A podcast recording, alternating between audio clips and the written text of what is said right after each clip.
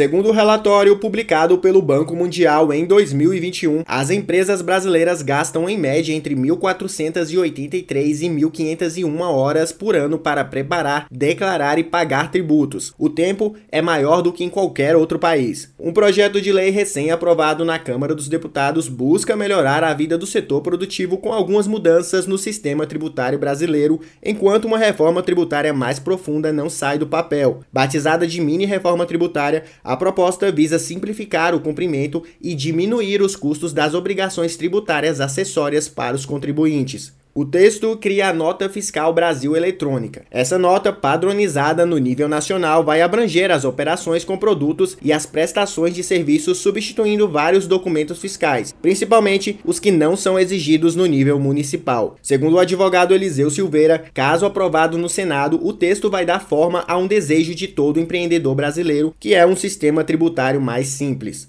Essa proposta vem numa boa hora justamente para tentar não só unificar as notas, mas também para diminuir custos das empresas e do próprio serviço público. Seria como se a gente estivesse dando o seguinte: estamos caminhando para o rumo de uma reforma tributária, vamos simplificar a questão tributária brasileira. Então vamos começar como? Vamos começar com uma nota fiscal? É o primeiro passo. A expectativa é que as mudanças reduzam o tempo que as empresas gastam para apurar e pagar os tributos. Além disso, a Frente Parlamentar do Empreendedorismo acredita que a proposta vai poder diminuir o custo dessas operações para as empresas em até 181 bilhões por ano. Com a colaboração de Felipe Moura, reportagem Fernando Alves.